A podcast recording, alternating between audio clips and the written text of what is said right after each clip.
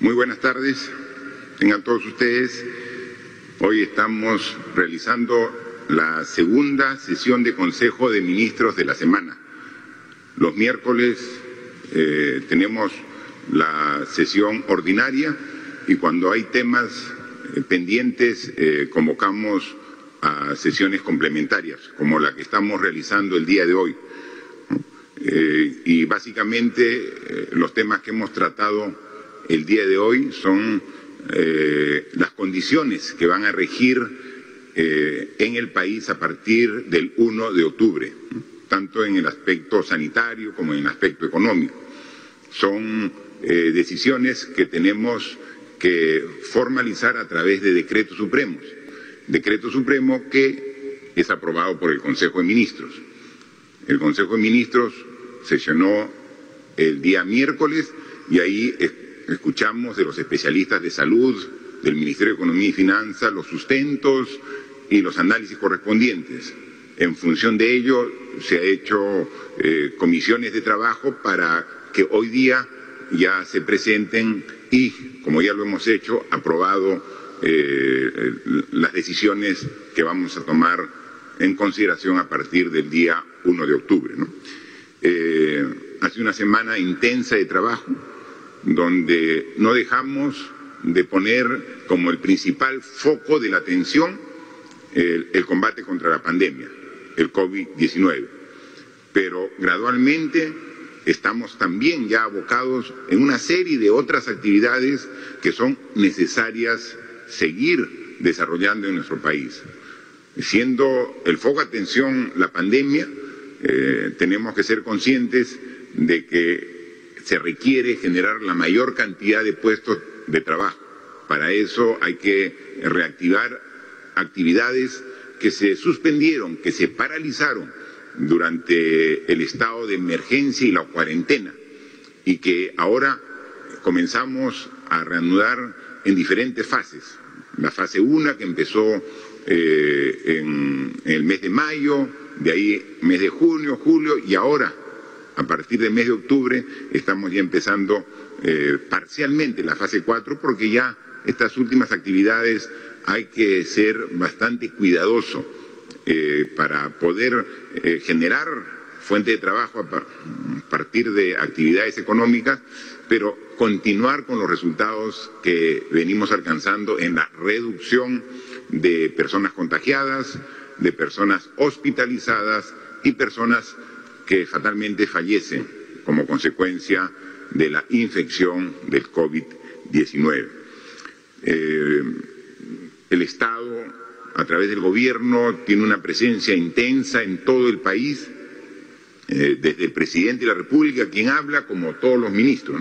Hoy día vemos algunas caras nuevas aquí en el eh, Ministerio, en el Consejo de Ministros, eh, y es porque hay algunos viceministros, porque los ministros están en, viaje de, trabajo.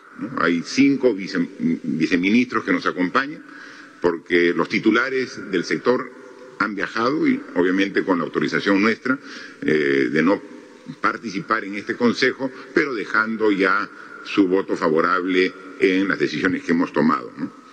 Eh, la semana pasada eh, estuvimos, yo particularmente en Piura, y cuando vamos a las regiones siempre estamos en la ciudad capital, pero luego nos desplazamos a diferentes distritos y provincias del interior, porque eh, es necesario tener eh, acción directa del gobierno en provincias y distritos de nuestro país.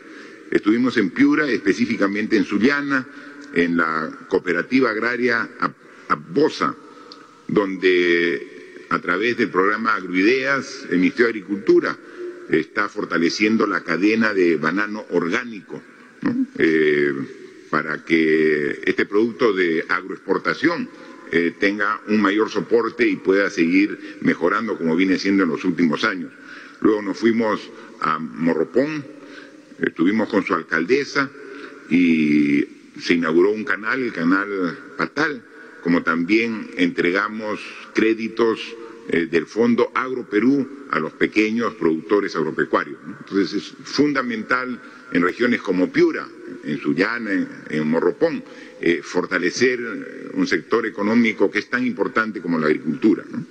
Eh, al día siguiente, el viernes, estuvimos en La Libertad y nos trasladamos hasta Virú para entregar 50 camas hospitalarias a esta provincia, eh, estableciendo eh, y verificando que estén las condiciones adecuadas para mejorar la oferta hospitalaria.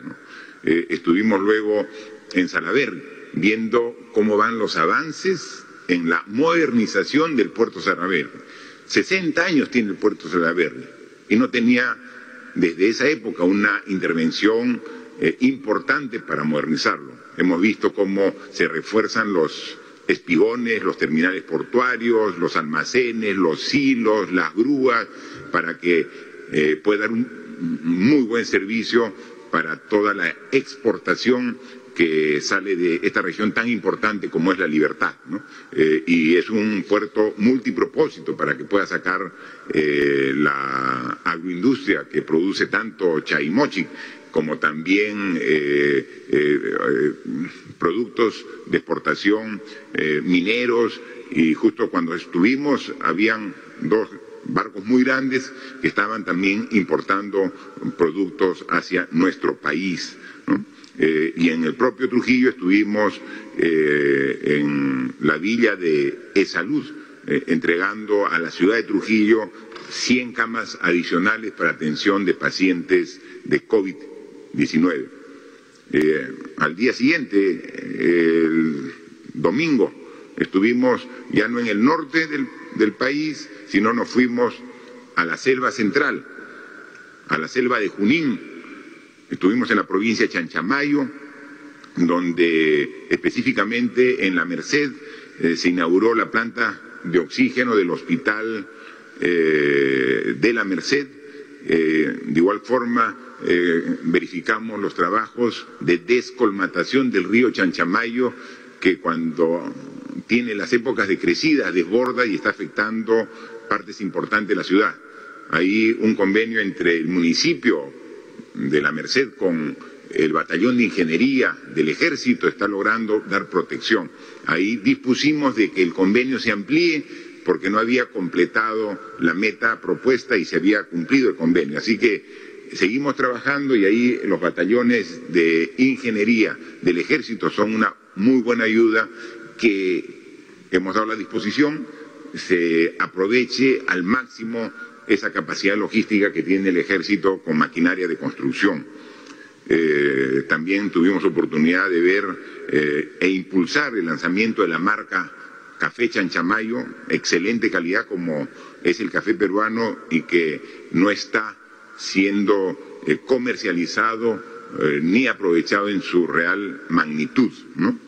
Eh, el martes viajamos al sur, estuvimos en la ciudad de Cusco, pero nos fuimos de Cusco más al sur, hasta Sicuani, donde también pusimos en funcionamiento 50 camas más para la ciudad de Sicuani en la provincia de Canchis, como también en la convención en Quillabamba se puso en operación 50 camas adicionales para pacientes COVID, adicionalmente a las 100 camas de e-salud en la ciudad. Solamente en ese día se puso en servicio 200 camas hospitalarias para atender pacientes COVID en el Cusco.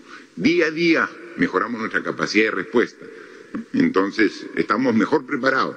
Y como comentábamos aquí en Consejo de Ministros, esa mayor fortaleza que vamos adquiriendo en el sector salud no puede desaparecer después que derrotemos la pandemia. Tiene que mantenerse para estar mejor preparados ante cualquier problema que tengamos a futuro.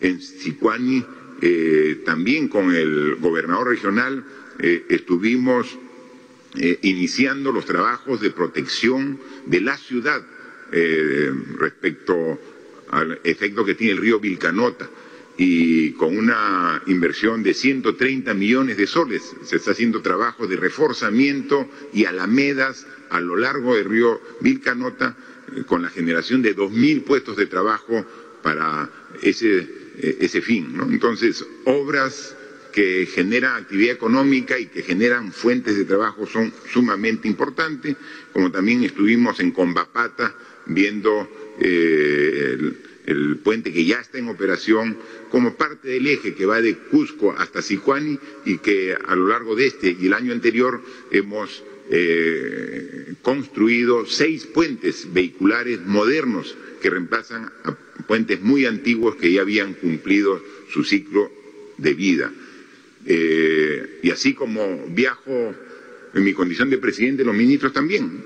En esta semana la ministra de Desarrollo e Inclusión Social ha estado en Moyobamba, en San Martín, el ministro de Educación ha estado en Piura, eh, viendo la inauguración de un colegio, reuniones con el gobierno regional de Piura, el ministro de Relaciones Exteriores ha estado en Loreto para ver cómo va eh, estabilizándose los resultados de disminución del efecto de la pandemia, el ministro de Energía y Minas recién ha llegado de, de, Moquegua, donde ha ido a crear el Comité de Desarrollo Minero Energético, que permitirá el desarrollo sostenible de inversiones en minería, hidrocarburos y electricidad. Es decir, este Ejecutivo no se detiene, seguimos trabajando. Y hoy el ministro de la Producción está en Piura, la ministra de Ambiente se encuentra en Arequipa, el ministro de Interior está en Cerro de Pasco, el ministro de Agricultura y la Mujer están en Lambayeque. Trabajo intenso que venimos realizando para seguir combatiendo la pandemia y trabajando en todos los otros sectores que son de suma importancia. Este es un gobierno que está al servicio de la gente y como tal tenemos que estar en todo el país atendiendo todas sus necesidades. Eh, eh, la información que nos han dado hoy los profesionales de la salud, que corrobora la que recibimos el día eh, miércoles, eh, que es la que nos lleva a tomar las decisiones más importantes para los decretos supremos del estado de emergencia, está basada en una serie de estadísticas, de cuadros, de gráficas, que sería tedioso eh, mostrarlas todos. Yo quisiera resumir en una lámina, en una eh, gráfica que puede eh, tenernos, darnos la claridad de cómo va la evolución de la pandemia. Y es la cantidad de personas fallecidas por todo concepto en función de los datos que tiene el SINADEF. Y ese es el, único cuadro que quería mostrarles, que, pueden ustedes verlo ahora en pantalla. Eh, ese es el cuadro, eh, si ven toda esa franja verde, eh, que la superficie de esa franja verde es más o menos la cantidad de personas fallecidas en promedio semanal en el año pasado 2019. Ha habido un, según la temporada, porque no es que haya una constante. Hay semanas que el año pasado fallecían por semana 2.200 personas, 2.300, hay semanas estacionales que han fallecido 2.500 personas, pero alrededor de 2.200, 2.300 personas fallecidas por semana es la que teníamos el año pasado. Y esa, eso es la superficie verde. Y la raya roja que ustedes pueden apreciar en la gráfica es lo ocurrido en el presente año 2020. Y como pueden apreciar hasta el 15 de marzo, esta raya roja era más o menos coincidente con la raya verde. ¿no? Entonces al 2020, los tres primeros meses del año, la cantidad de personas fallecidas estaba por el orden de los 2.200 eh, por semana. Pero ahí comenzó la afectación de la pandemia, los contagiados, y luego contagiados los hospitalizados, y luego los que se agravaban, que entraban a UCI, y luego los que estaban en UCI, algunos no resistían su organismo y fallecían, y comenzaron a fallecer cada vez más personas por semana, por COVID como también por diversos otros motivos. El SINADEF marca la curva de registro de fallecidos semanales por todo concepto, y llegamos a subir la curva hasta la semana del la primera semana de junio, del 10 al 16 de junio, que llegamos a tener 6.598 personas fallecidas en una semana. Nosotros consideramos que ese era el pico, porque de ahí comenzamos a bajar por semana hasta 6.000 que se dio entre la semana del 24 al 30 de junio. Bajamos de 6.598 a 6.000. Y luego se levantó la cuarentena, se reinició algunas actividades económicas, generó la confianza de la población, quizás incluso irresponsablemente se pensó que ya el virus se iba a desaparecer y comenzó nuevamente a subir la curva de personas fallecidas, llegando incluso a tener un nuevo pico la primera semana de agosto. La primera semana de agosto tuvimos esa semana cerca de 6.800 personas que fallecieron. Lo bueno es que a partir de esa primera semana de agosto hasta hoy, que nos encontramos en la tercera semana de septiembre, todas las semanas han comenzado a disminuir la cantidad de personas fallecidas por semana.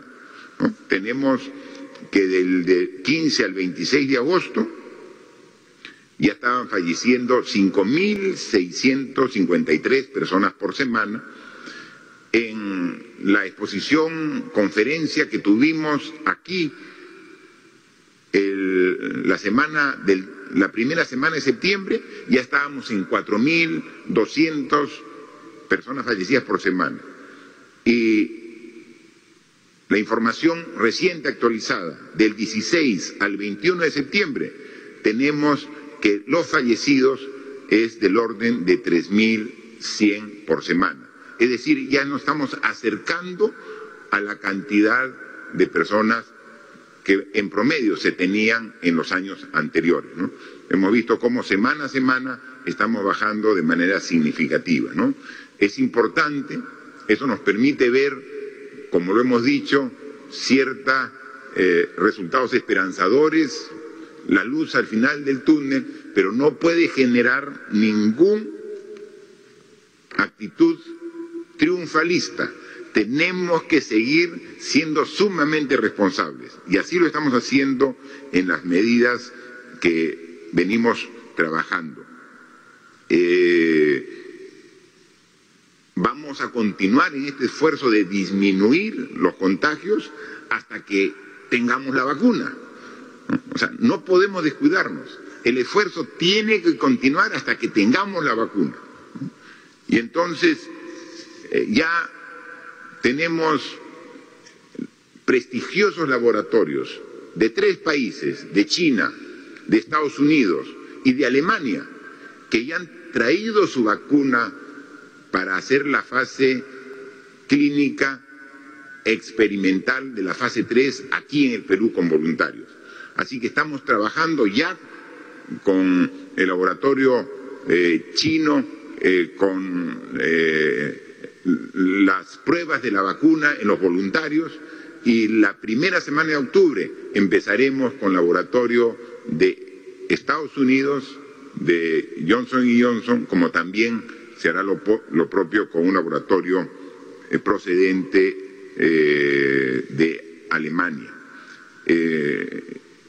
Entonces, estas vacunas están en su fase 3 e inmediatamente concluye la fase 3, se puede empezar la etapa de comercialización para poder ya aplicarla a la población. Y ahí tenemos un problema. Tenemos un problema porque una vacuna para que sea aplicada necesitamos que cumpla lo que está establecida en la ley de productos farmacéuticos, dispositivos médicos y productos sanitarios. Podríamos tener nosotros en dos, tres meses la vacuna lista, aprobada, terminada la fase 3, pero para que pueda ser usada en el Perú necesitamos la autorización de las instancias correspondientes. Esa autorización puede tomarse meses y quizás hasta años para lograr la autorización con los trámites vigentes según la ley actual para nuestro país. Por eso en Consejo de Ministros hemos aprobado un proyecto de ley que modifique este procedimiento específicamente para la aplicación de esta vacuna, específicamente la modificación del artículo 8 de la ley 29459, ley de los productos farmacéuticos, dispositivos médicos y productos sanitarios. Con esta norma nos va a permitir que una vez que se apruebe, con todas las seguridades del caso, podamos dar las autorizaciones correspondientes aquí en nuestro país. Pero es ley, no podemos nosotros emitir la norma aquí en el Consejo de Ministros. Tenemos que derivar al Congreso de la República para que nos apruebe esta modificación, porque no puede darse el caso que tengamos la vacuna y no la podamos aplicar por falta de una autorización que impide la ley en función de los plazos que tiene determinado.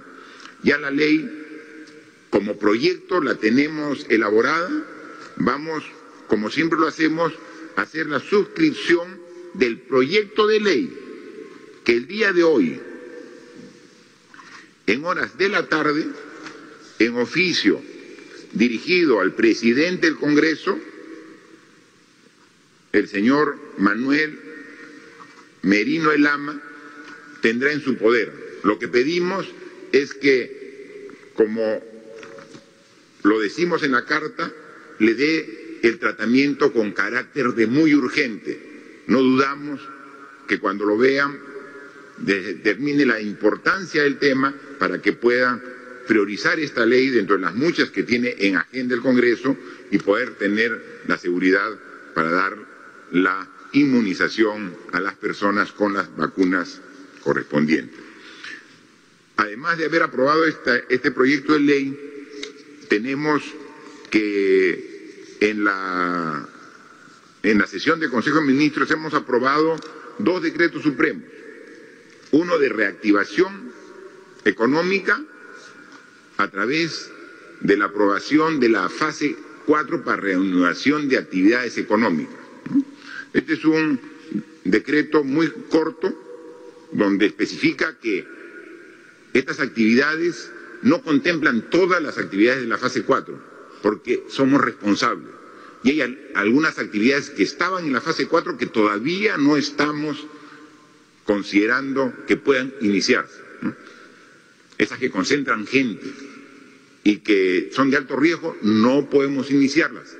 Lamentablemente, y hay que comprender primero es la salud, los bares, las discotecas, los cines, no pueden todavía funcionar. Son parte de la fase 4, pero no pueden todavía funcionar.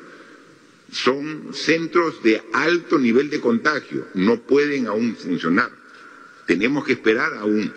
Pero sí hay algunas otras actividades que en el anexo están establecidas que sí pueden eh, realizarse incluso algunas que ya estaban autorizadas pero con mayor aforo. ¿no? Por ejemplo, tiendas. Las tiendas tenían un aforo máximo del 50%. Dado que vemos que la curva está disminuyendo, estamos aumentando el aforo al 60%. Los restaurantes y servicios afines tenían un aforo máximo del 40%, estamos aumentando al 50%.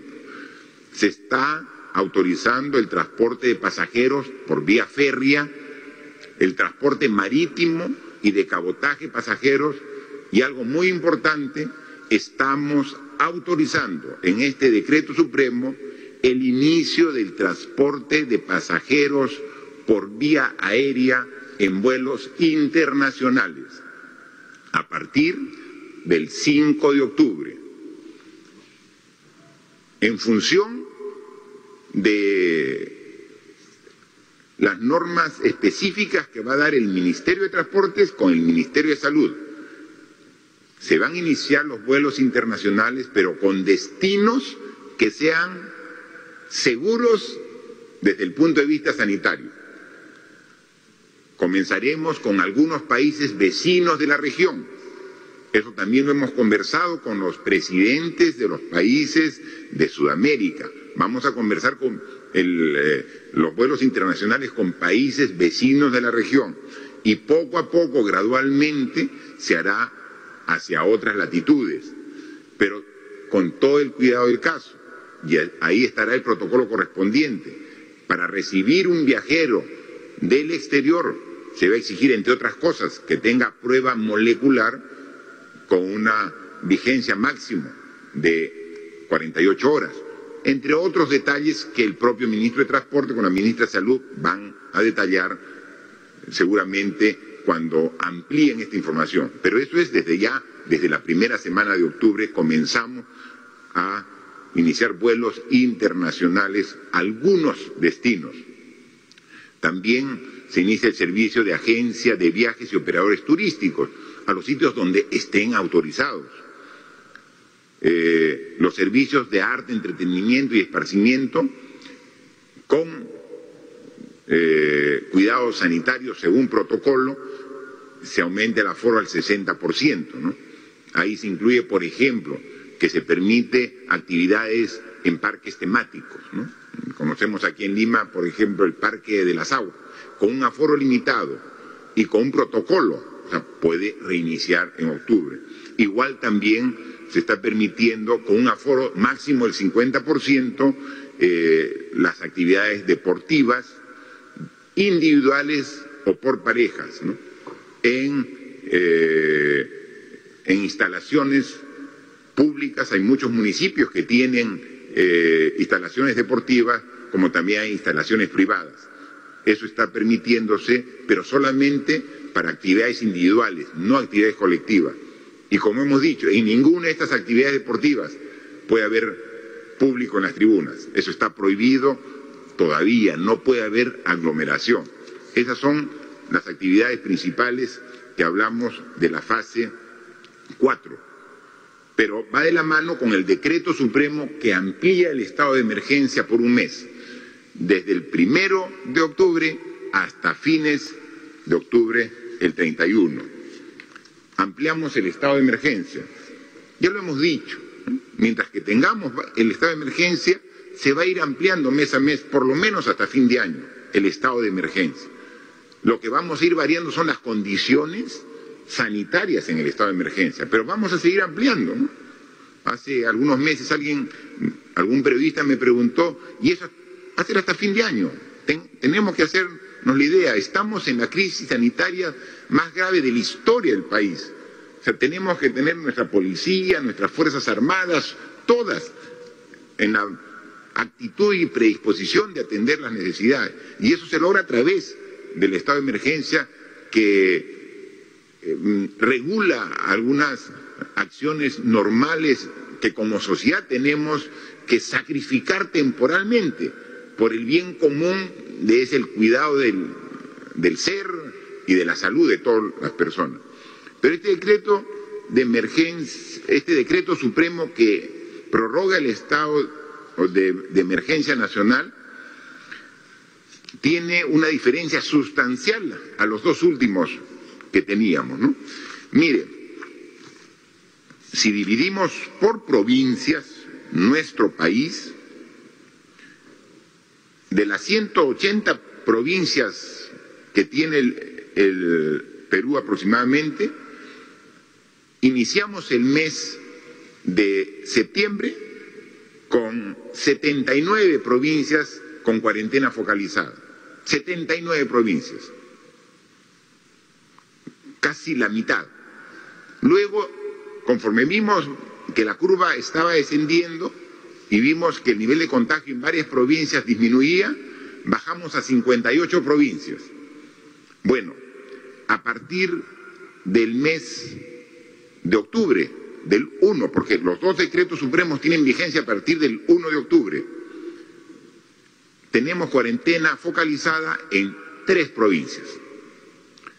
En la provincia de Abancay, en Apurímac, en la provincia de Huamanga, en Ayacucho, y en la provincia de Huánuco, en Huánuco, que incluso están bajando.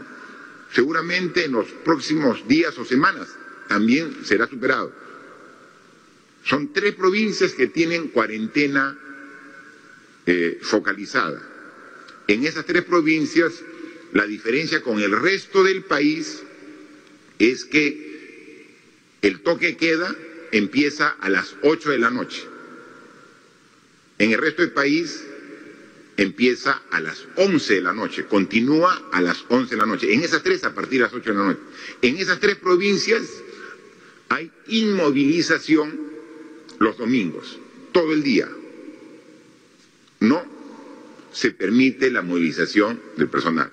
Pero también aquí aclaramos en este decreto supremo que hay cuatro regiones que se ha levantado la cuarentena focalizada. Cusco, Puno, Moquegua y Tacna.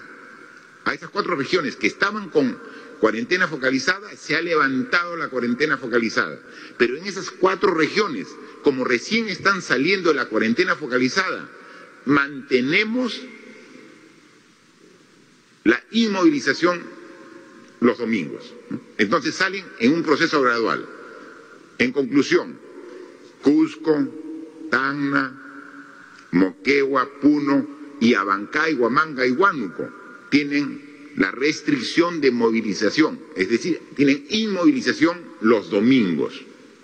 El resto del país sí puede movilizarse los domingos, sí está permitido, el resto del país puede movilizar, pero también en función de la experiencia y los resultados, los domingos en el resto de provincias y regiones del país está prohibido el tránsito de vehículos particulares, tal como hemos visto en la semana pasada, que sea un momento de que salgan, pueden salir a comprar, pueden salir a, pasear, pueden salir a, a hacer deporte, salir al aire libre, cumpliendo las medidas sanitarias con mascarilla, con distancia social, con higiene, con lavado de manos, pero sin usar vehículo particular.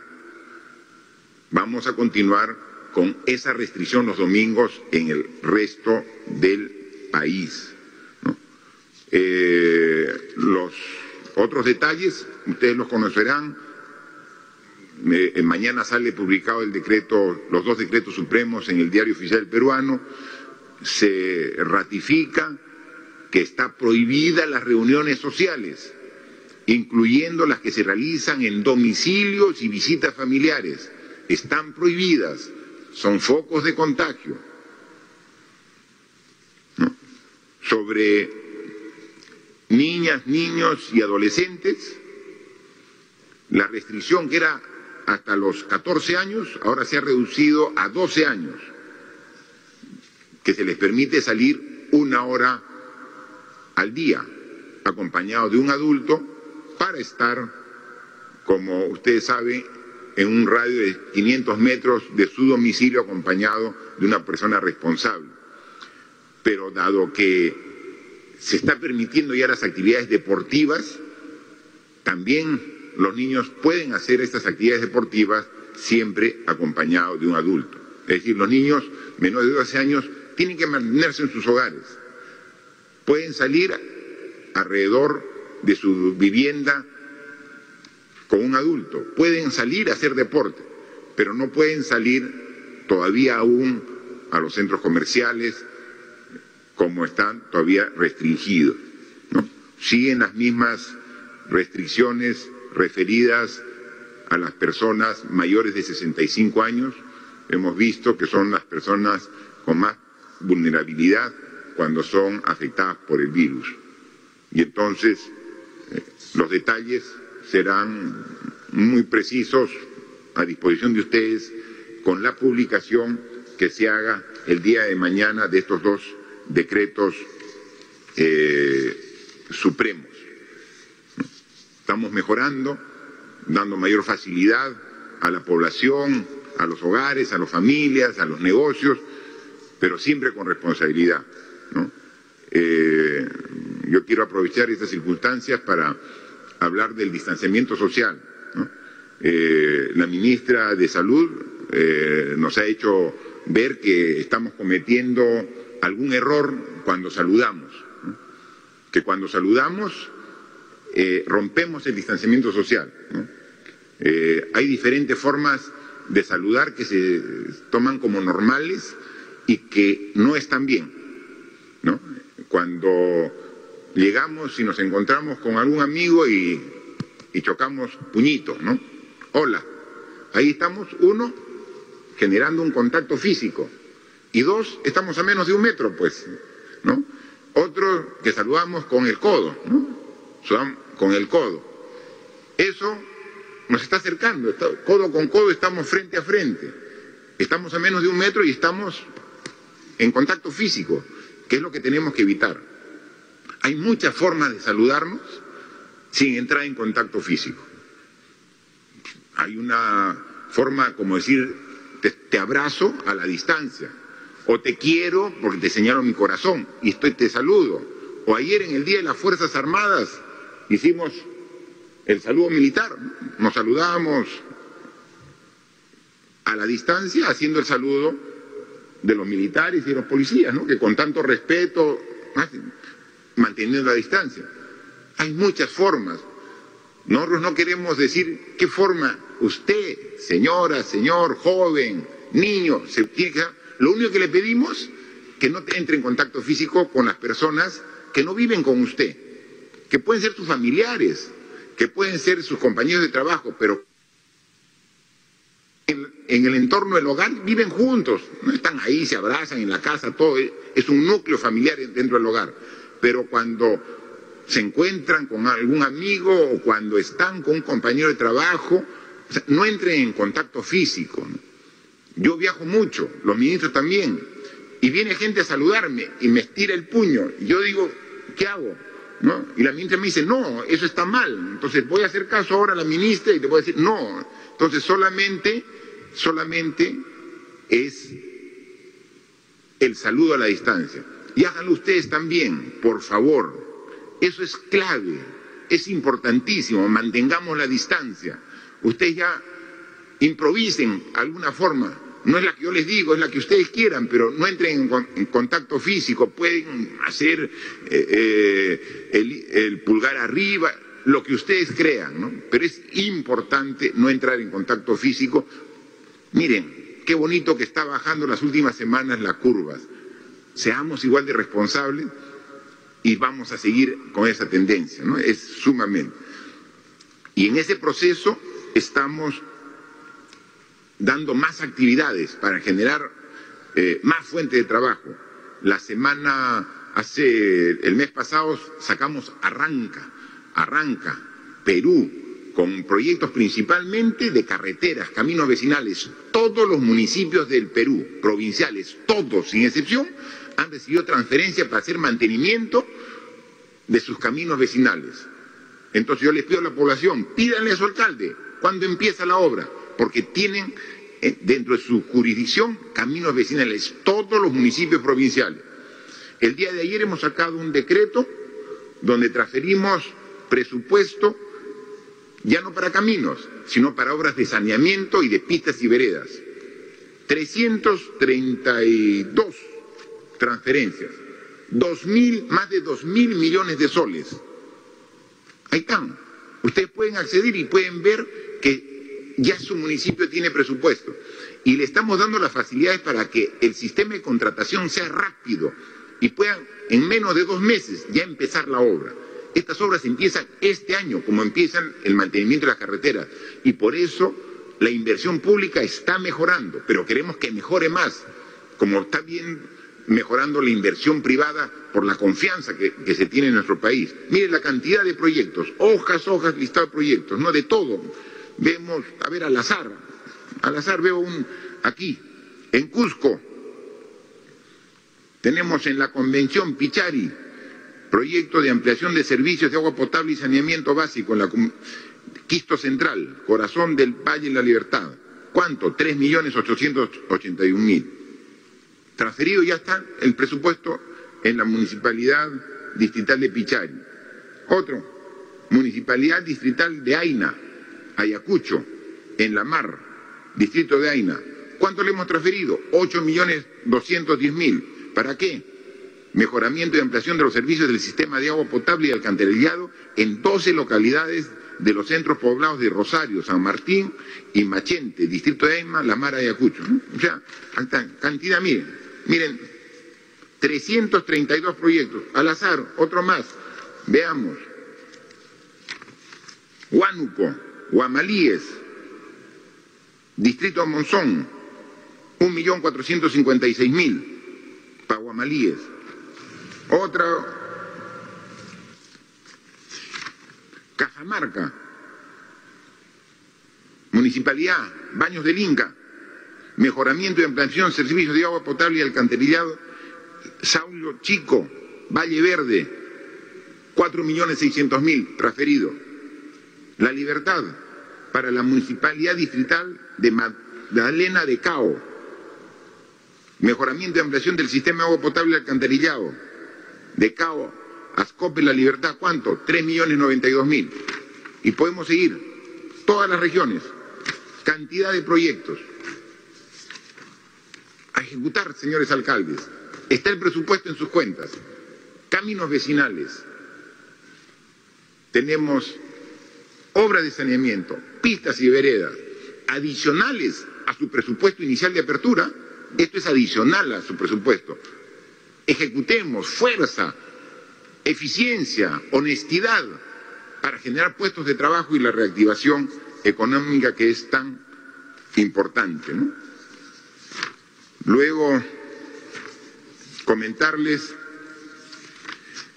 que, como todos ustedes saben, y lo dije ayer en la ceremonia por el Día de las Fuerzas Armadas, que no debemos, los políticos, las instituciones, estar enfrascados en discusiones absurdas que no hacen otra cosa que conducir a la parálisis.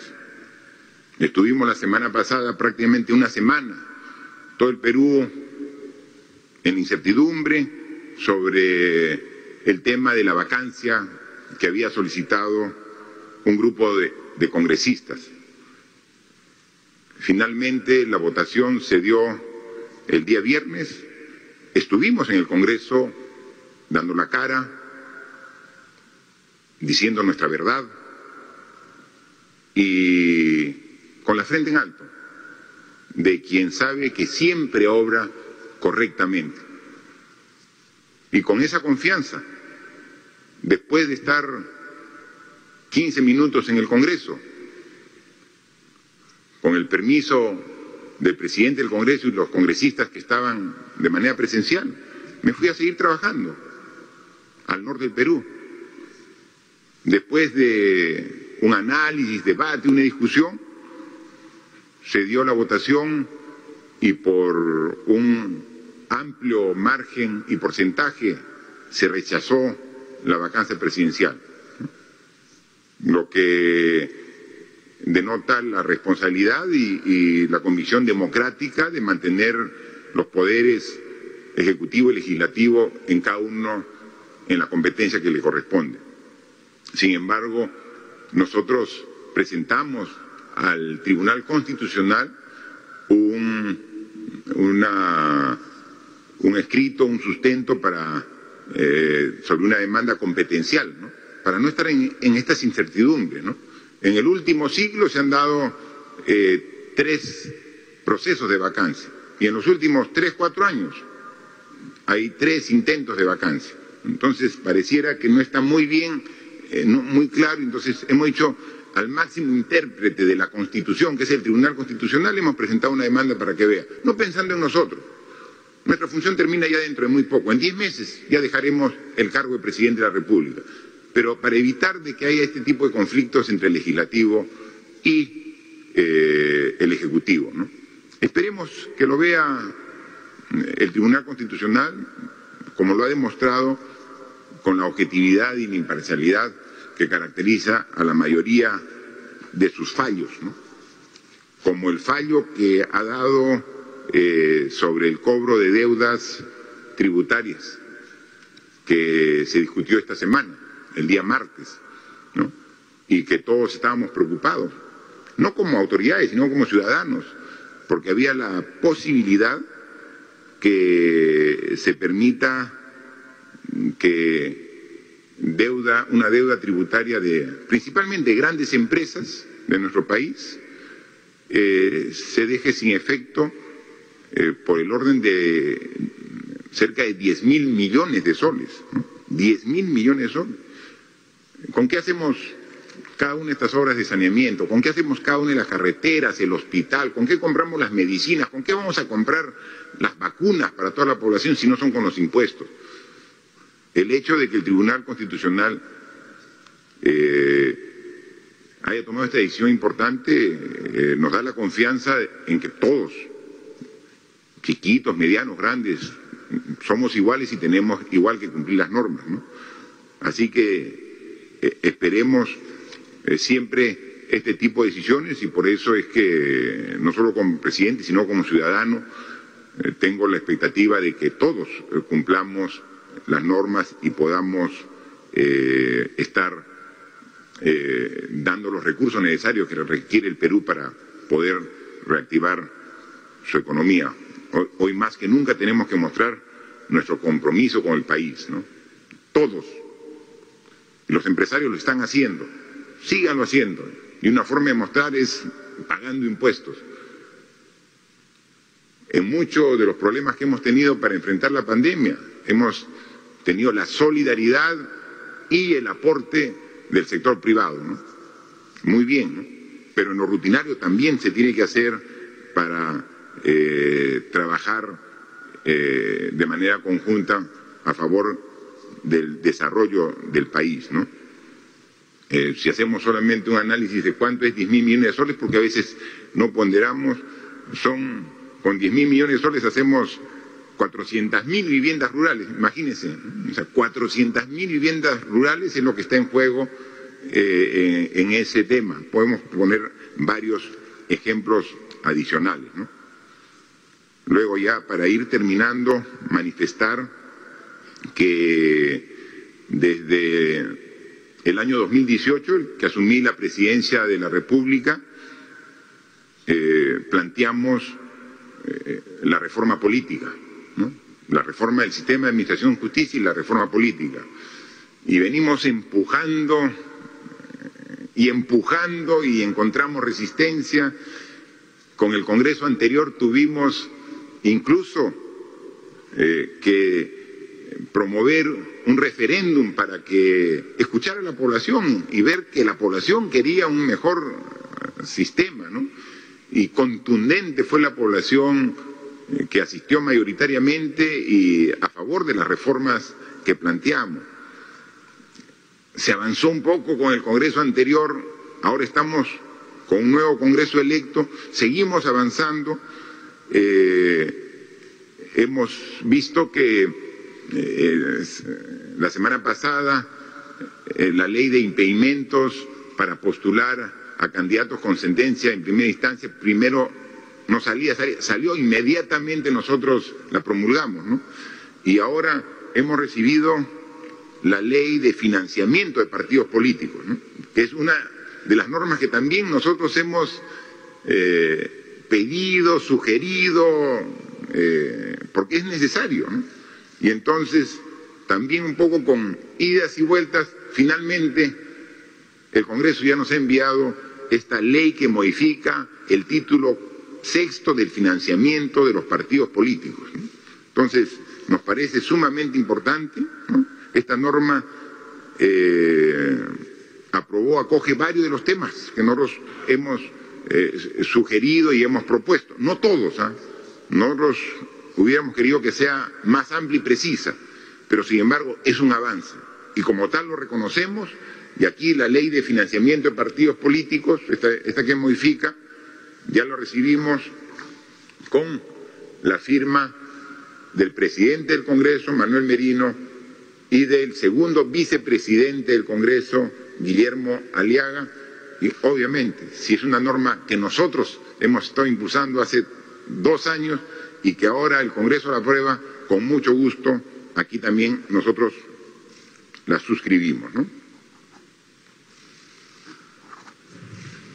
Ahí está la norma y está promulgada, norma que nos llega del Congreso sobre financiamiento de partidos políticos. Y tenemos un proyecto de ley que enviamos al Congreso para que nos ayude en el trámite para la autorización rápida de vacunas. Es la forma de que queremos trabajar. Y para eso, para mantener siempre una relación más, más cercana, aceptamos el presidente del Congreso ayer cuando estuvimos y coincidimos en una reunión en la Plaza de la Bandera por el aniversario de las Fuerzas Armadas, me pidió una reunión para la próxima semana, con gusto he aceptado, el Premier está coordinando la fecha para reunirnos con su junta directiva, con mucho gusto, reunirnos y formar una agenda común de puntos en las cuales debemos dar prioridad.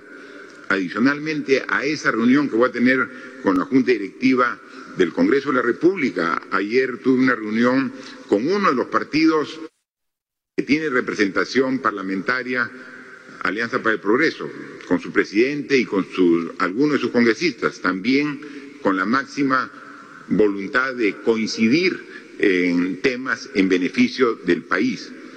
Y hablando de reuniones, también hoy día he convocado al Consejo de Estado para el próximo día lunes a las 5 de la tarde para que las cabezas de las instituciones más importantes del país, Congreso de la República, Poder Judicial, Ministerio Público, Defensoría del Pueblo, Contraloría General de la República y el presidente eh, eh, de la República, podamos eh, ante ellos exponer los detalles de la evolución de la pandemia y las medidas que a través de estos decretos supremos hemos eh, dispuesto que se implementen a partir del mes de octubre. Eh, han sido convocados, esperemos que esta reunión, como todas las que hemos tenido, eh, mantenga esta voluntad de todas las instituciones de colaborar en beneficio de nuestro país. Cuando ponemos al Perú primero, vamos a estar siempre coincidiendo y siempre buscando puntos de acuerdo y de consenso. Eh, muchas gracias. Estamos a disposición para cualquier eh, consulta de los medios de comunicación que han sido sorteados. Muchas gracias, señor presidente. Iniciamos la ronda de preguntas. Entonces, la primera es de ojo público. 68 laboratorios de China venden sus pruebas rápidas en Perú, aunque el 94% de estos no tienen certificado sanitario en su país de origen. Perú es uno de los pocos países de América Latina que usa pruebas rápidas para diagnosticar, a pesar de las advertencias de la OMS. ¿Por qué se ha permitido el ingreso de estas pruebas? En cuanto a las candidatas de vacuna, Perú participa en los ensayos clínicos de Sinopharm y se ha autorizado a AstraZeneca y CureVac. ¿El país obtendrá algún beneficio por participar con voluntarios? ¿Se ha asegurado un lote de estas vacunas? En materia económica, se ha previsto reducir las exoneraciones tributarias para aumentar la recaudación. ¿Por qué hay retrasos en la entrega de los créditos de la segunda fase de Reactiva Perú? Finalmente, desde el inicio de la pandemia, cuatro líderes indígenas han sido asesinados. Tres de ellos pidieron garantías que no fueron atendidas por las prefecturas. ¿Qué medidas están adoptando para proteger a los líderes ambientales? Eh, muchas gracias. En realidad son una, dos, tres, cuatro preguntas de un medio de comunicación. Con toda la voluntad de responder, eh, va a responder tres ministros de Relaciones Exteriores, del Ministerio de Salud, el Ministerio de Economía y Finanzas y el Ministerio del Interior, porque los temas que han referido compete a estos ministerios. El canciller, por favor. Muchas gracias, presidente. Efectivamente, tenemos en la, pregunta eh, formulada sobre los laboratorios que están realizando eh, ensayos clínicos en el Perú y si es que estos ensayos eh, comprometen a los laboratorios a otorgar beneficios en la adquisición de las vacunas. Efectivamente, tal como se ha señalado, tenemos a los laboratorios de Sinopharm de AstraZeneca, de Johnson Johnson, de CureVac, haciendo eh, o eh, en un futuro muy cercano realizando esos ensayos clínicos. Y esos, eh, esas pruebas o ensayos clínicos pues, van a significar para el Perú la posibilidad de acceder preferencialmente a la vacuna cuando ésta se encuentre ya lista. Estos beneficios se van a traducir tanto en el número de, vacunas como en los precios que se van a otorgar. Así que eh, estamos eh, realizando esas eh, negociaciones y estamos seguros que vamos a, lograr con éxito. Gracias, presidente. Gracias, presidente. con respecto a las pruebas rápidas, en ningún momento la Organización Mundial de la Salud ha prohibido las pruebas rápidas y eso tiene que ser claro. La forma de hacer los reportes a nivel internacional para que todos los países estemos de acuerdo implica que usemos pruebas moleculares. Las pruebas rápidas tienen su lugar y su momento de uso. Nuestro país tomó la decisión, al no haber más pruebas moleculares, de incorporar las pruebas rápidas como una forma de paliar la ausencia de pruebas y tienen su función. Uno puede deducir de las pruebas rápidas las personas que puedan estar con infección activa las moleculares, las rápidas y todas las que surjan, no hay ninguna que tenga 100% de capacidad de detectar el virus. Por eso, lo más importante es el trabajo de tipo clínico. El diagnóstico sindrómico, traducido al castellano, significa el que yo tenga tos, fiebre y las molestias que se asocian a esta enfermedad. La DIGEMIT es la entidad de nuestro ministerio que se encarga de hacer la supervisión de las características de todos aquellos medicamentos, insumos y otros productos de uso humano.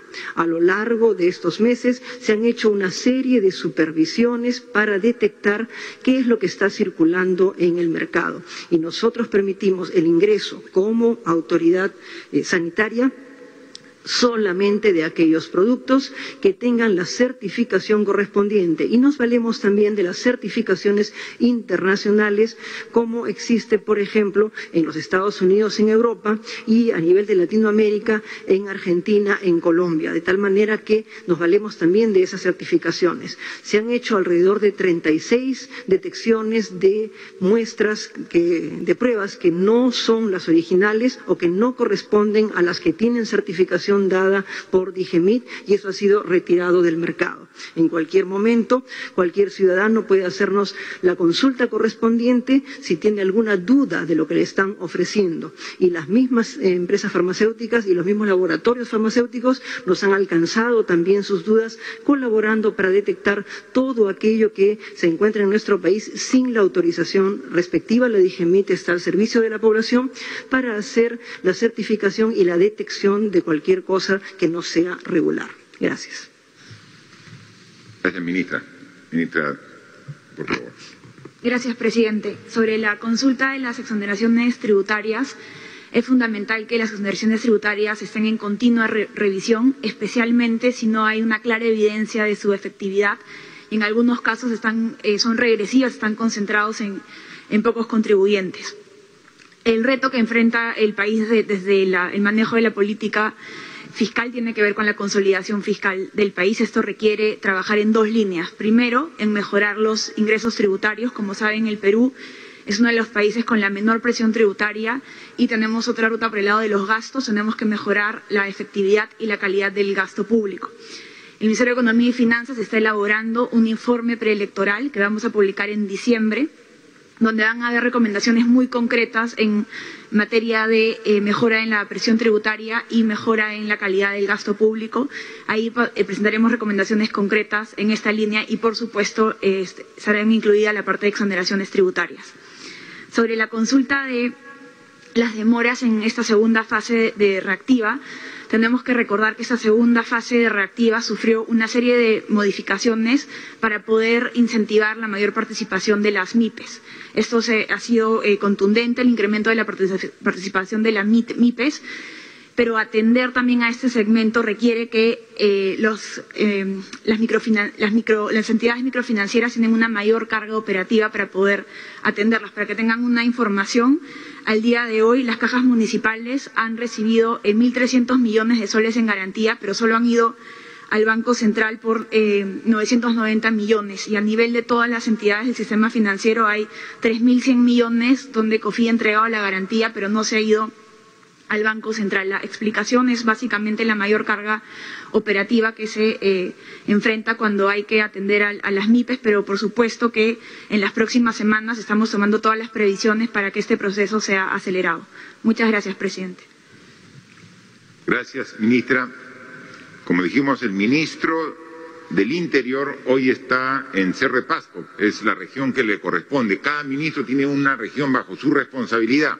Algunos ministros incluso tienen dos regiones bajo su responsabilidad. Eh, él ha ido para coordinar precisamente a, Cerre Pasco, pero está el viceministro quien puede absorber las preguntas referidas a su sector. Por favor. Gracias, señor presidente. En efecto, eh, la Dirección General de Gobierno Interior tiene todas las directivas a efectos de extender las garantías que requieran los ciudadanos en ese sentido, eh, existen los formatos para extenderlos y no eh, tenemos registros de que alguna de las comunidades nativas que me indican haya sido víctima de asesinato o haya pedido garantías. Eh, en ese sentido, por ejemplo, le puedo detallar de que el caso del dirigente ambientalista Pacheco de Mare de Dios Personalmente me, eh, eh, acerqué al prefecto de, de Madre de Dios y, le extendieron las garantías. Es más, lo fueron a buscar a su casa porque hay necesidad de que la misma persona eh, firme los formularios. En el caso de la, de la familia Zambrano, también le extendimos en el acto, en el día, las, las garantías que se pidieron. Las garantías, en efecto, se solicitan y se llenan los formularios, señor presidente. Y en ese sentido, el sector interior garantiza. Yo estoy cercano a los APUS. Los APUS me conocen y saben perfectamente que recorro el, el Datén del Marañón y en las zonas donde hay, ciertos este, inconvenientes, pero hasta ahora no, no, me han llamado, siempre me llaman por teléfono, pero nunca hemos tenido una comunicación en el sentido que me hayan pedido a la Dirección General de Gobierno Interior garantías como la que señala la pregunta. Muchas gracias. La siguiente pregunta es del medio de comunicación Salud con Lupa. El país pasará a la fase 4, pero no hay una estrategia clara para evitar congestionar los hospitales. No hay oxígeno en los centros de atención primaria ni suficiente personal como hemos podido corroborar en Salud con Lupa. ¿Por qué el gobierno no tomó en cuenta la atención primaria al inicio de la pandemia cuando los centros de salud de primer nivel pudieron ayudar a contener el COVID-19? Se ha dicho que los centros del primer nivel atenderán enfermedades no COVID. ¿Se contratarán médicos de especialidad? Cuántos médicos y bajo qué modalidad se van a contratar para atender en estos centros de salud? ¿Cuál es el presupuesto destinado a la atención primaria y cuánto se aumentará para fortalecerla? ¿Cómo está haciendo el Gobierno central para supervisar que los gobiernos regionales destinen presupuesto a las municipalidades rurales para que éstas puedan implementar equipos y medicinas en sus centros de atención primaria? Eh, bien, como el medio de salud con lupa está muy dirigido al tema de salud, así que tiene nuestra ministra de salud eh, la respuesta, por favor. Como no, presidente. Eh, en primer lugar, nuestro país al inicio de la pandemia tomó medidas tremendamente radicales que incluyó disminuir todo aquello que provocara la concentración de personas. Y uno de los motivos por los cuales se procedió a cerrar el primer nivel es justamente para evitar la eh, acumulación de personas que pudieran contagiarse y a nivel de los hospitales, que son más grandes, se establecieron flujos diferenciados para que pudieran entrar por una zona los pacientes que tenían riesgo de COVID y salieran por otra y los pacientes no COVID, por otra parte, en paralelo a la primera. Por consiguiente, el primer nivel se cerró para evitar justamente eh, la acumulación de personas. A partir del mes de julio hemos empezado a abrir el primer nivel, como les consta todo el mundo, en muchísimos lugares e inclusive hemos hecho asociación con las municipalidades para poder desplazar a los lugares municipales eh, aspectos como, por ejemplo, las farmacias del Ministerio de Salud para que el público no tenga que ir a los centros hospitalarios que sé que le generan temor a muchas personas y están más alejados. La atención primaria ha comenzado nuevamente, se está procediendo a la vacunación de los adultos mayores, se está haciendo la vacunación de los niños y se está haciendo también las orientaciones con respecto a, aspectos de salud y sexual reproductiva, tuberculosis y demás, de tal manera que estamos empezando a comenzar todo ello. El personal de atención en estos lugares se corresponde al personal que estaba allí, que como todos sabemos muchos de ellos han tenido que dejar el trabajo por edad o porque han tenido algún problema de salud y solamente queda una parte. Y en base a eso, en este momento que tenemos menos atención en relación al componente COVID, el personal que ha sido contratado para actuar en el plano COVID va a ser redistribuido y redimensionado de tal manera que puedan apoyar la atención primaria. Esto es importante porque nuestro personal no queremos que se vaya. Todos tenemos que estar alerta, como ha dicho el señor presidente, y en esta enfermedad tan poco conocida y tan cambiante, muchas cosas pueden suceder. Si nos sucede que empiecen a aumentar los casos dentro de un mes, tengamos un esbozo de segunda ola, nosotros queremos que nuestro personal permanezca con nosotros y podamos así tenerlo trabajando en el sistema y poderlo llamar para que nos ayude si es que hubiera una segunda ola. De tal manera que los especialistas puedan continuar trabajando. Igualmente, nuestro país ciertamente tiene un déficit de especialistas. Ese déficit de especialistas no necesariamente va a poder ser asumido eh, de inmediato. es un refuerzo progresivo de formación de especialistas. Por último, con respecto a nuestra relación con los gobiernos regionales, en realidad esta es una relación que va a implicar que nosotros podamos compartir muchos aspectos y tenemos ahora para el Ministerio de Salud subdividido nuestro país en cinco macroregiones con sus correspondientes coordinadores. Hay un grupo de contacto con las regiones y en este momento, por ejemplo, en esta semana, Puno, Cusco, Apurímac y Arequipa han recibido la visita de estos equipos de coordinación que les ayudan a movilizar presupuestos, reorganizar hospitales y de acuerdo a las necesidades de cada región, en algunos lugares se encuentran personas que trabajan inversiones, personas que trabajan presupuestos, de acuerdo a la necesidad, de tal manera que mantengamos una relación lo más eh, fluida posible de acuerdo a la necesidad de las personas. Inclusive estamos haciendo capacitación en servicio.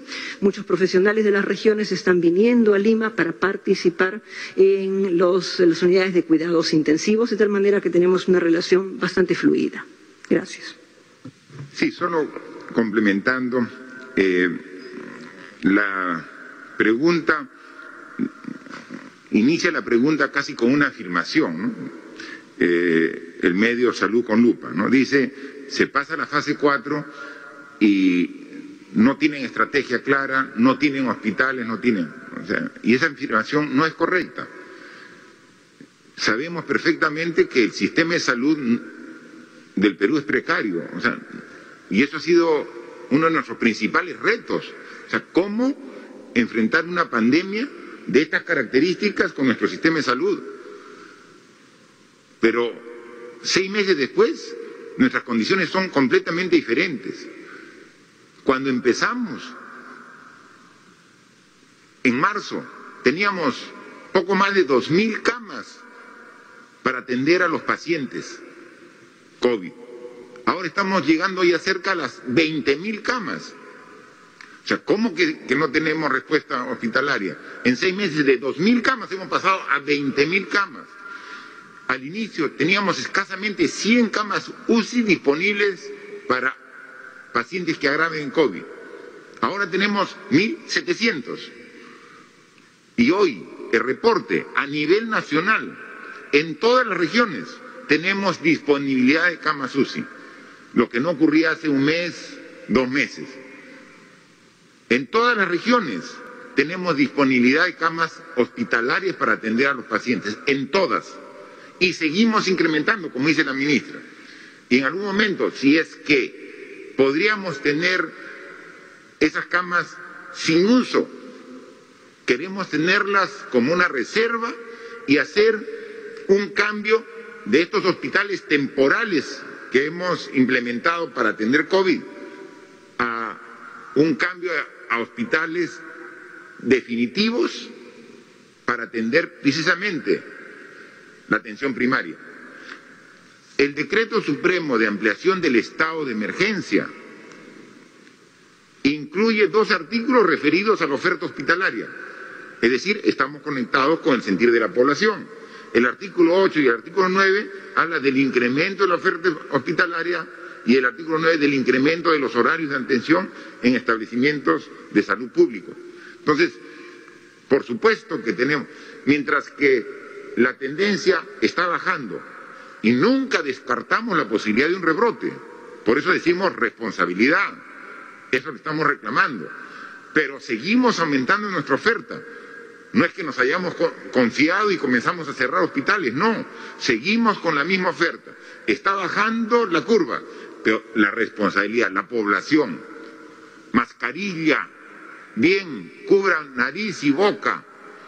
Yo en muchas partes voy, veo toda la gente con mascarilla, pero algunos la usan mal, solamente tapan la boca y la nariz. No, nariz y boca. Muchas veces se acerca la gente con mascarilla, presidente, presidente, quiero decirle una pregunta, sí, te escucho, ya un ratito, y comienza a hablar. Le digo, ¿cómo te quitas la mascarilla para hablar? No, están con mascarilla. Se me acerca y le dice, tiene una pregunta, y se baja la mascarilla. No le digo, ponte la mascarilla para hablar. O sea, porque la mascarilla es para protegernos. Obviamente, hay una dificultad que nos genera, una molestia que nos genera, pero el uso permanente hace que como todo nos acostumbremos. Entonces, tenemos que seguir trabajando. Entonces, sí estamos considerando, pero sí estamos preparados para la fase 4 porque hemos realmente cambiado de manera significativa la capacidad de respuesta en estos seis meses. Ha costado mucho esfuerzo, ha costado recursos económicos, pero principalmente recursos humanos que se han puesto a disposición para poder trabajar y seguramente seguiremos haciéndolo hasta que completemos el objetivo de derrotar definitivamente al virus y tener la vacuna para protección con inmunización. La siguiente pregunta es de Radio 1 de Tacna. Presidente, van seis meses de emergencia y Tacna ha enfrentado la misma sin un hospital adecuado. Muchos han muerto por falta de oxígeno y una atención adecuada. Hoy que la primera ola ha pasado, tenemos una construcción abandonada de más de 300 millones y al 30% de avance que se va a un arbitraje. ¿Qué hará el gobierno para solucionar el problema del Hospital Unanue de Tacna? Además, el actual gobierno regional de Tacna ha construido un área de hospitalización que la población ha denominado el Hospital de Cartón que hasta el momento no funciona ni tiene pacientes por sus graves deficiencias. Se dice que vendría a inaugurarlo los próximos días. ¿Avalará esta obra observada por Contraloría y al Consejo Regional? Por último, presidente, ¿el proyecto Vilavilani va o no va? El ministro de Agricultura dice que está paralizado. Mire, como tan es una región vecina a mi región Ustedes saben que yo soy de Moquegua, conozco perfectamente la realidad del hospital Hipólito Unán, un hospital sumamente necesario para Tacna, que está en construcción, pero tiene algunos problemas administrativos y legales. Eh, precisamente en los próximos días vamos a estar en Tacna y vamos a ver cómo le damos una solución integral y si hay que cambiar la, norma, la ley para eh, encontrarle una salida, vamos a hacerlo. Recuerden ustedes, por ejemplo, eh, el Hospital Lorena en Cusco es el equivalente al Hospital Unanue en Tacna, es el hospital emblemático de Cusco. Y comenzó a trabajar, tiene un avance del 60% y está parado. ¿Saben cuántos años está parado el Hospital Lorena en Cusco? Ocho años. Ocho años está parado la construcción de un hospital. Eso es inconcebible, es imperdonable. O sea, una inversión de varios cientos de millones de soles encontró un problema administrativo, una traba legal, ocho años parado. Yo he estado la semana pasada en Cusco y ya se va a reiniciar. Y hay un cronograma que en 17 meses está ese hospital brindando el servicio a toda la población del Cusco. En 17 meses. Ocho años parado. El Hipólito un año no puede pasar por ese mismo camino. O sea, vamos a dar una solución y los problemas que se tengan, vamos a estar en los próximos días y vamos a, encontrar la solución. Por otro lado, el tema específico del hospital de COVID que ha construido, hay que ver si hay alguna observación, con mayor razón hay que superarla y hay que ponerlo en operatividad. Si la Contraloría ha observado, hay que ver cuál es la observación, hay que levantar la observación y hay que ponerlo. Entonces, lo que se trata es de dar solución a los problemas. Con Vila Vilane, un proyecto sumamente importante para Tacna, el problema es un poco más complejo. La voluntad de hacerlo, por supuesto que está del gobierno. El año pasado le dimos presupuesto. Este año le hemos vuelto a dar presupuesto al gobierno regional. Pero tiene problemas en el mismo Tacna. Distritos y provincias del propio Tacna se oponen a este proyecto y también la región vecina de Puno. Entonces, no es falta de voluntad del gobierno, estamos comprometidos con el proyecto Vilavilane para Tacna. El presupuesto está asegurado, entonces hay que buscar una solución a un problema social al interior de Tacna y también con la vecina región de Puno para verlo. Hemos encargado al ministro de Agricultura para que ponga todo su esfuerzo, pero ahí se necesita buscar también el diálogo al interior de Tacna con, las propias autoridades, viendo por qué se opone algún sector de la población y luego también este proyecto también con el vecino eh, de Puno para encontrar y buscar una salida. Es un proyecto sumamente importante. Tacna tiene un déficit muy grave de recurso hídrico, este proyecto va a tener esta, este, este problema y hay que encontrar una solución. No pueden por un problema de falta de, búsqueda de, entendimiento eh, paralizar un proyecto como Vilavilán. Hay que buscar la salida correspondiente. La siguiente pregunta es de Guayca. Hace unos días, la Comisión Especial del Tribunal Constitucional en el Congreso aprobó un reglamento sin transparencia y sin consultar especialistas. ¿Qué posición va a tomar el Ejecutivo? ¿Conviene elegir a nuevos miembros cuando esta gestión del Parlamento es corta y presenta conflictos de interés como con la demanda competencial de vacancia? ¿Cuál es la posición del Gobierno frente a la actitud del Congreso de estancar la ratificación del Acuerdo de Escazú, que implica proteger a defensores ambientales? Hemos visto operativos de fiscalizadores con apoyo de la Policía Nacional en La Victoria hace un día en el mercado de frutas. Si el Gobierno tiene la obligación de proteger los derechos humanos de los ciudadanos, ¿por qué se recurre a medidas represivas para ordenar este tipo de actividades? Bien, eh,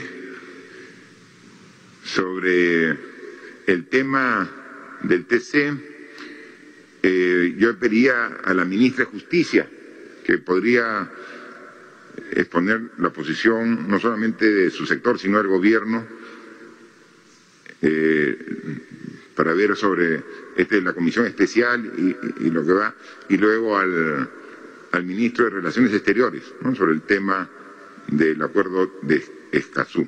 Por favor. Sí, presidente, muchas gracias. Eh, hay que recordar el rol central que tiene el Tribunal Constitucional en nuestro sistema jurídico como supremo intérprete de la Constitución. Hemos visto además en estos días lo importante que es. Para nosotros es central que haya transparencia, que haya participación ciudadana, como está plasmado en la ley, que fue una ley aprobada por el Congreso, pero también promulgada por el Poder Ejecutivo.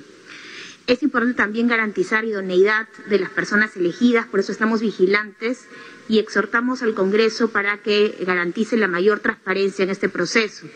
Nos hubiera parecido importante que este reglamento hubiera sido previamente consultado con especialistas, sin embargo, hay que decir que este reglamento está ahora prepublicado y, e invocamos a especialistas, sociedad civil, instituciones a mandar sus aportes porque creo que es central el rol que todos nosotros podamos tener en elegir a, a representante de una institución, como reitero, tan importante en la, garantizar la supremacía de la Constitución, pero también los derechos fundamentales como es el Tribunal Constitucional. Muchas gracias. Muchas gracias.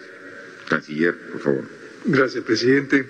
El gobierno remitió el expediente del acuerdo de Escazú al Congreso para su aprobación y, posterior ratificación. Al mismo tiempo, sugirió al Congreso que se iniciara un debate amplio eh, sobre este tema eh, y el Congreso lo acogió y viene realizando esta, eh, este debate a través de los órganos, ministerios, asociaciones y demás representaciones vinculadas con la temática ambiental. Nosotros saludamos este ejercicio que viene realizando el Congreso. Eh, pero ahí yo quisiera también eh, subrayar, presidente, algo que viene eh, circulando en, las redes y es que se ha venido indicando que hay un plazo para la ratificación y eso no es cierto. El acuerdo de Escazú establece claramente un plazo para la firma, para la suscripción del instrumento y este, en el caso del Perú, ha sido suscrito en el año 2018. Así que estaremos atentos a los resultados eh, del debate que se viene eh, dando en el Congreso de la República. Gracias, presidente. Gracias, canciller. Eh, nosotros tenemos una relación muy buena y permanente con gobiernos regionales y municipios. Y tenemos que interactuar para mantener el orden público, para luchar contra la pandemia, para atender a, las, a los hogares con, eh, con vulnerabilidad, en diferentes aspectos, ¿no? Y quien lidera y coordina todo este tipo de acciones es obviamente el Premier, ¿no? Entonces aquí está haciendo una pregunta específica de una intervención en el mercado de frutas, pero la relación es mucho más amplia que eso y quizás nos puede dar algunas luces el Premier de cómo coordinamos con municipios, con gobiernos regionales en general, porque esta es una pregunta referida a un hecho puntual y creo que la interacción tiene que ser mucho más compleja. Gracias, señor presidente. En la lucha contra la pandemia eh, estamos trabajando completamente articulados tanto con el Ministerio de Defensa, el Ministerio del Interior y muy estrechamente con los alcaldes para realizar los operativos de fiscalización que buscan básicamente ver que todos los centros de producción, sean mercados, centros comerciales, cumplan con los protocolos de bioseguridad establecidos por el Ministerio de Salud, se hace un planeamiento previo con el alcalde, con los fiscalizadores de la municipalidad con los fiscalizadores de otros sectores de producción, de comercio del gobierno central y con el apoyo de las Fuerzas Armadas y Policía Nacional para controlar los aforos, para controlar el distanciamiento social, las medidas de bioseguridad en todos estos centros públicos. Inicialmente lo hemos hecho en La Victoria, después lo hemos hecho en Los Olivos, también eh, en coordinación con la Municipalidad de Lima. Inicialmente realizamos una marcha blanca. Esta marcha blanca significa hacerle recordar a todos los productores, expendedores de alimentos, todas las medidas de bioseguridad que se tienen que cumplir, al público en general. Después de esta marcha blanca, que normalmente dura una semana, después ya viene eh, lo que es el control ya con las sanciones respectivas que imponen las municipalidades. Pero todo esto es dentro del marco de un planeamiento conjuntamente con las municipalidades, justamente para evitar los contagios, para que los centros comerciales tengan el orden y las medidas de bioseguridad que corresponden para cortar la cadena de contagios y también para mantener el orden en las diferentes calles. Básicamente para el tema del comercio ambulatorio, los alcaldes no solamente están utilizando las medidas represivas, sino que también están planteando soluciones a los que están ejerciendo el comercio ambulatorio, brindándole lugares donde pueden expender sus productos. Por ejemplo, el alcalde de La Victoria cuenta con más de 5.000 stands que le está ofreciendo gratuitamente hasta por un año, hasta que puedan formalizarse. El alcalde de Lima ha proporcionado parques industriales donde se los ha llevado y se los ha condicionado con todas las medidas de seguridad que deben existir en esta pandemia. Entonces, las medidas represivas van cuando el público no entiende que en esta pandemia tenemos que cumplir con las medidas de bioseguridad y que tenemos que ir formalizándonos poco a poco en los espacios que nos van brindando las municipalidades.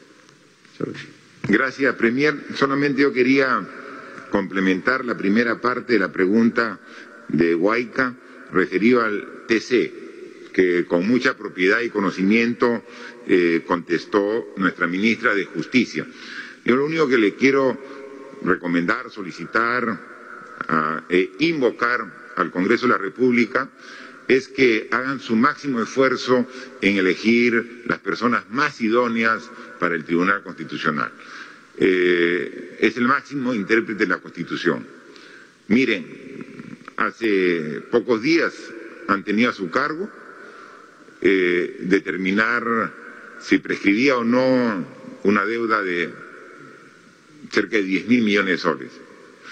Eh, ahora van a tener que debatir una demanda competencial sobre el tema de, de la vacancia, que ya no corresponde a quien habla como presidente, sino que establece la relación adecuada que debe haber entre poder legislativo y ejecutivo. O sea, son temas de suma importancia.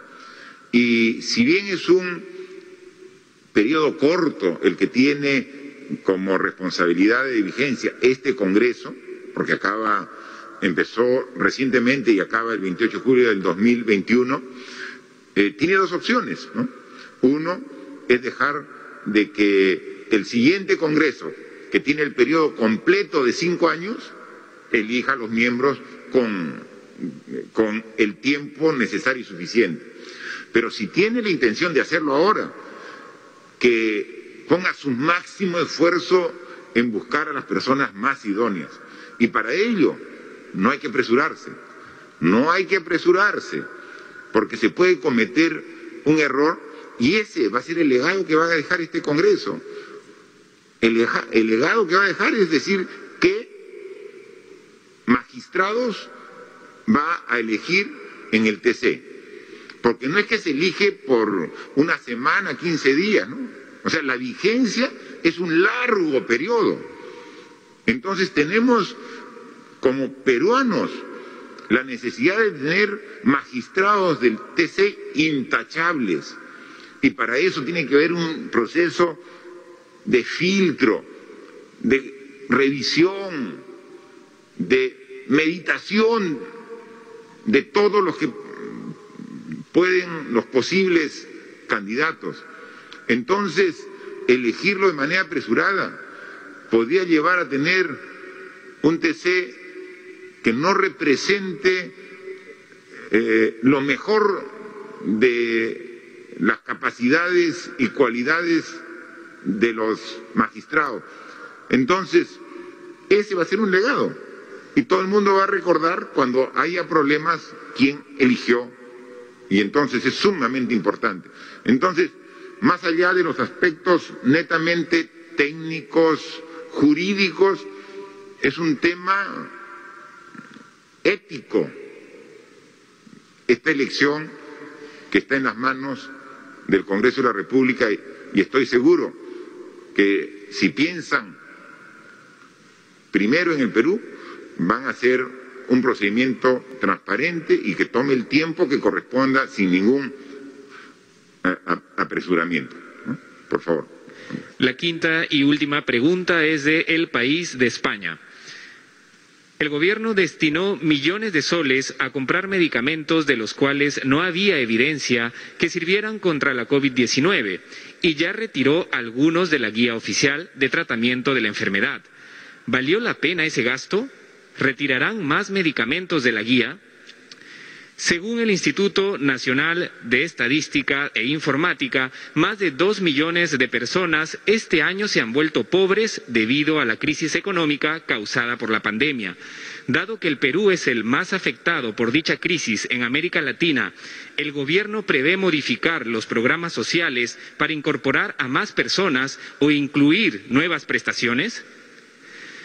En varias regiones, los directores de hospitales indican que no tienen personal especializado para atender en UCI y debido a la fase 4 pueden haber nueva demanda en esos servicios. ¿El MINSA cubrirá ese déficit de personal? Eh, de las tres preguntas que hace el diario El País, la primera y la tercera son referidas al sector salud, que le pediría a la ministra que le responda, y la segunda sobre los programas sociales lo contestará luego la ministra de Desarrollo e Inclusión Social. Por favor, ministra. Gracias, presidente. En el mundo no hay un solo medicamento que sirva para tratar esta infección. Lo que tenemos son medicamentos para tratar las manifestaciones de la infección. Igualmente, en el mundo se han hecho múltiples intentos para encontrar un medicamento que pudiera disminuir la carga viral o evitar que el virus ingrese a la célula o evitar que el virus se multiplique dentro de la célula. Si bien han habido muchas teorías, han habido algunos medicamentos que han sido puestos a disposición del personal de salud para que pueda orientar a los pacientes y explicar que ese es un uso en el cual intentamos hacer algunos de los mecanismos que he mencionado, pero no hay ninguna garantía al respecto. Esto es parte de lo que es normal en salud. Cuando uno tiene un problema muy difícil de manejar, uno puede buscar alternativas, explicarle al paciente los pros y los contras y luego tomar una decisión de si se intenta. Es interesante observar cómo en la última semana nuestro grupo de expertos nos ha pedido una prórroga de cuatro semanas para evaluar, por ejemplo, el efecto de ivermectina, porque si bien muchos estudios salían diciendo que no había ningún efecto a favor de que pudiera controlar el virus, han aparecido en esta última semana algunos estudios que nos hacen ver que podría tener una influencia favorable. Como ven, Así es en salud, todo es cambiante. Muchos medicamentos biológicos, inclusive, que se han postulado para este tipo de efecto y que son mucho más caros, eh, también han sido probados y se han descartado. Todos los países hemos hecho trabajos en ese sentido y seguramente lo vamos a continuar haciendo hasta que tengamos nosotros una vacuna que nos permita eh, controlar hasta donde sea posible esta infección. Por otro lado, con respecto a la deficiencia de especialistas, es cierto, nuestro, país cuenta en medicina intensiva con alrededor de 700 especialistas registrados. Y de acuerdo a lo que hemos conversado con la Sociedad Peruana de Medicina Intensiva, hay unos 400 en actividad y la gran mayoría de ellos están concentrados en las ciudades más grandes de nuestro país. Hemos logrado avanzar de unos primeros unos 100 equipos de ventilación asistida destinados a COVID a 276 en cuestión de un par de meses y luego eh, nos encontramos en este momento en 1.700 equipos de ventilación asistida destinados a la COVID. Aparte de eso, hay otros equipos destinados, porque el sistema de salud no puede parar, eh, destinados a patología no COVID que requiere ventilación asistida. Es obvio que por el número que estoy mencionando sería imposible que un especialista de medicina intensiva pudiera controlar tres, cuatro equipos. Afortunadamente somos un país ingenioso y la Sociedad Peruana de Medicina Intensiva, al igual que otras sociedades a nivel mundial, han organizado un sistema piramidal donde un médico intensivista, apoyado por médicos aliados, tres o cuatro médicos aliados, pueden controlar un número mayor de equipos de ventilación asistida. Igualmente, Hemos tenido algunas opciones interesantes y agradecemos a colegas en el resto del mundo que a través de los diferentes medios de comunicación, desde Estados Unidos, desde España, desde otros lugares, han apoyado a nuestros colegas trabajando en cuidados intensivos en momentos tan difíciles como los que hemos pasado y les han dado una teleorientación. Esto también nos ha ayudado mucho. Igualmente, colegas de especialidades aliadas han ido a los centros de cuidados intensivos más grandes que tenemos en el país durante una semana, durante diez días, el tiempo que la situación permitía para adquirir un entrenamiento muchísimo mayor. Igualmente, tenemos que agradecer a algunos países que han colaborado con nosotros proporcionándonos equipos de ventilación asistida de transporte mejorados esos equipos que nos permiten hacer un mecanismo de ventilación no invasivo y gracias a esos equipos hemos podido trasladar distancias muy largas, porque nuestro país es complejo, a los pacientes y llegar hasta sitios donde se les podía atender. Evidentemente, el déficit de especialistas es importante, pero siempre hay la posibilidad de encontrar otras formas. Yo creo que esta pandemia nos ha dado una lección importante de la trascendencia del sistema de salud, de la proyección a futuro y no solamente ver mecanismos de respuesta inmediata, sino de organización a futuro. Y en ese sentido, por ejemplo, ahora que estamos en una pequeña disminución de casos, estamos empezando a prepararnos en la eventualidad de que pueda surgir una segunda ola en nuestra patria. Gracias. Muchas gracias, ministra. Ministra de Desarrollo e Inclusión Social, por favor. El Gobierno, a través de sus programas sociales, por intermedio del Ministerio de Desarrollo e Inclusión Social, está ya actuando. No es que qué es lo que va a hacer, ya estamos actuando.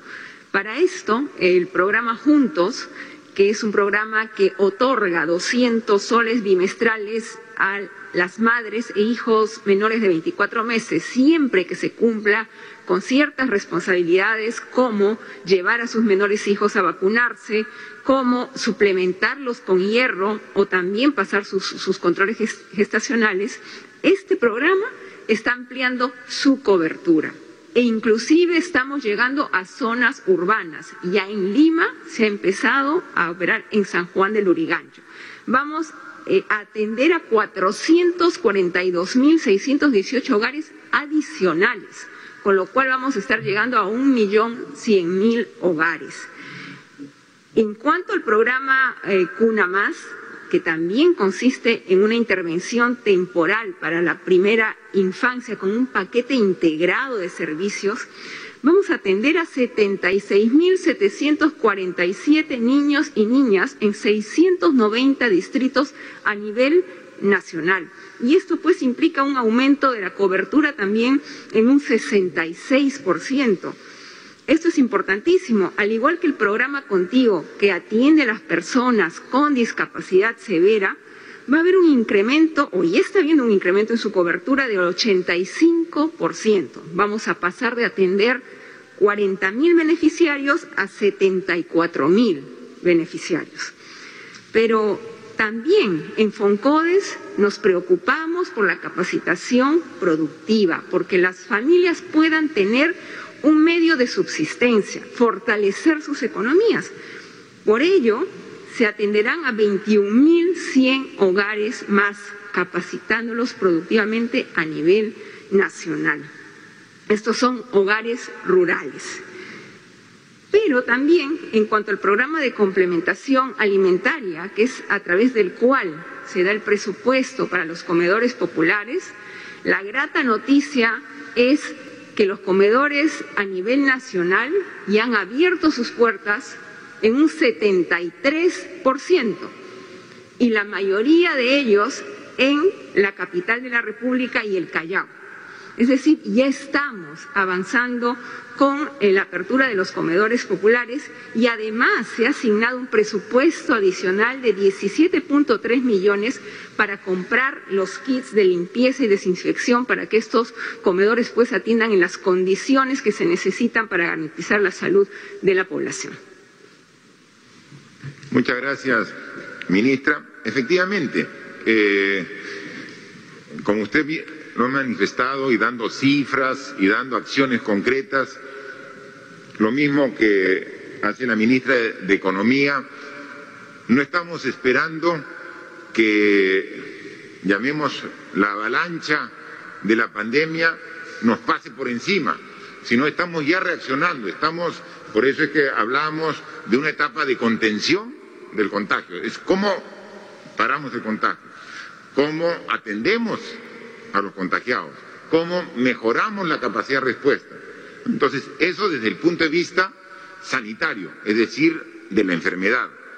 Entonces hemos estado, y la ministra lo ha dicho y lo ha ratificado, como de 100 pasamos a 200 y a 1.700 camas UCI, como de 200 pasa, de 2.000 a 3.000 a 20.000 camas hospitalarias. Entonces, esa es la respuesta, pero esa es la respuesta sanitaria, de salud. Hay una respuesta económica, en el sentido de que tenemos que dar facilidades para no romper la cadena de pagos y que la economía siga andando. Y en eso estamos, estamos trabajando en ello. Y entonces vemos que las empresas nuevamente comienzan su actividad, algunas ya más rápido que otras. Tenemos que ir evaluando permanentemente cuáles todavía no inician. Y lo vemos aquí y tenemos largas discusiones y, ver cómo inyectamos recursos para que finalmente la economía nuevamente camine. Y con ello y con ello se generen los puestos de trabajo en la obra, en el canal, en la bocatoma, en el campo, en la carretera, en la obra de saneamiento, en la construcción del puente, del muelle, del puerto, del aeropuerto, que estamos, todos estamos trabajando y nuevamente aumentamos. Pero como eso toma su tiempo, tiene que haber una atención directa en los programas sociales y ha sido habilitado con mayor presupuesto para que atienda los comedores populares, para que atienda los programas sociales, los programas. Entonces estamos actuando en todos los campos, en el campo sanitario, en el campo económico, en el sector privado, la inversión pública, los programas sociales. Entonces, lo que vamos a lograr, y eso sí, vamos a demostrarlo, que por atender la, pandemia que en nuestro país era muy, muy fuerte el efecto por su estado precario de salud, nosotros en abril prácticamente paralizamos la economía. Entonces, es el país donde la economía cayó más drásticamente que todos en la región. Pero así como la caída fue profunda, la recuperación va en el mismo sentido, va mucho más rápida en la pendiente que los otros países. Y el próximo año, con todas las medidas que estamos planteando, nuestro estimado es de crecimiento de 10% de la economía el próximo año 2021. Eso es. Entonces tenemos que trabajar. Entonces estamos haciéndolo, estamos pensando. Pero para lograrlo nosotros estamos poniendo nuestro esfuerzo en salud, en la economía, en el sector público, en el sector privado, en los programas sociales. Lo único que necesitamos es que usted nos ayude. Lo único que necesitamos es que usted se comprometa, que no baje la guardia, que no se confíe, que siga siendo responsable. Es lo único que necesitamos. Estamos poniendo todo nuestro esfuerzo y nosotros vislumbramos buenos resultados, a pesar que tenemos críticos que a diario son, pareciera, los jinetes del apocalipsis que quieren que todo fuera mal y no vamos en ese camino.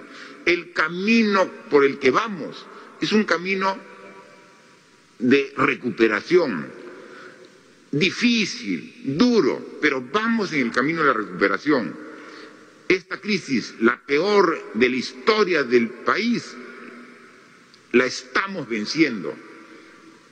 Estamos trabajando en el camino correcto, pero necesitamos tu apoyo ciudadano, el apoyo social. Dejen de escuchar algunas pequeñas voces fatalistas diciendo que todo está mal. Es mentira. Estamos mejorando y ustedes poco a poco y gradualmente van a poder darse cuenta de esos indicadores. Es mucho esfuerzo estamos haciendo, todos los peruanos, al igual que usted en su hogar, y vamos a salir. No nos confiemos, usemos mascarilla, mantengamos distanciamiento social, evitemos hasta que llegue la vacuna, falta meses, las reuniones sociales, no nos expongamos a las concentraciones. Nosotros definimos aforos, pero quien los hace cumplir es usted.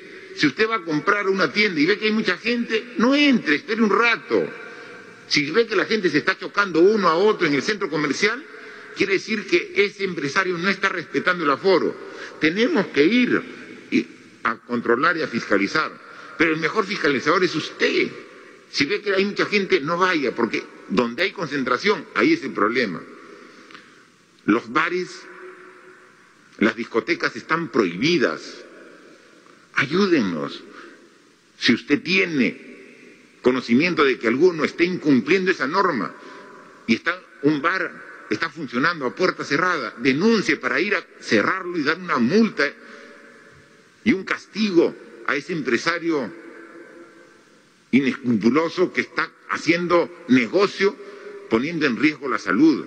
O sea, el control ciudadano es lo más importante. Nosotros estamos aumentando todo lo que está a nuestro esfuerzo, pero el control ciudadano es lo fundamental. Así que sigamos con esa curva en descenso, aumentemos las actividades, pero seamos responsables. Lo hemos aprendido, lo estamos haciendo bien, lo podemos hacer mejor.